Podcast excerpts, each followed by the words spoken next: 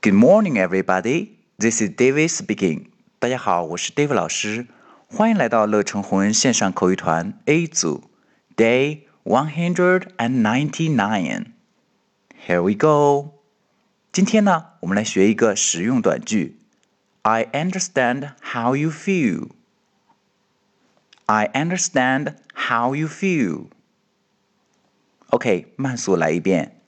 I understand, understand 理解懂得，understand, understand how how 要注意 o w 发老虎音，ow how you you feel feel 两个 e 发长音的 e feel。I understand how you feel。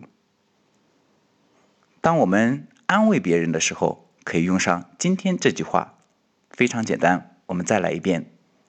I understand how you feel. That's all for today. See you next time.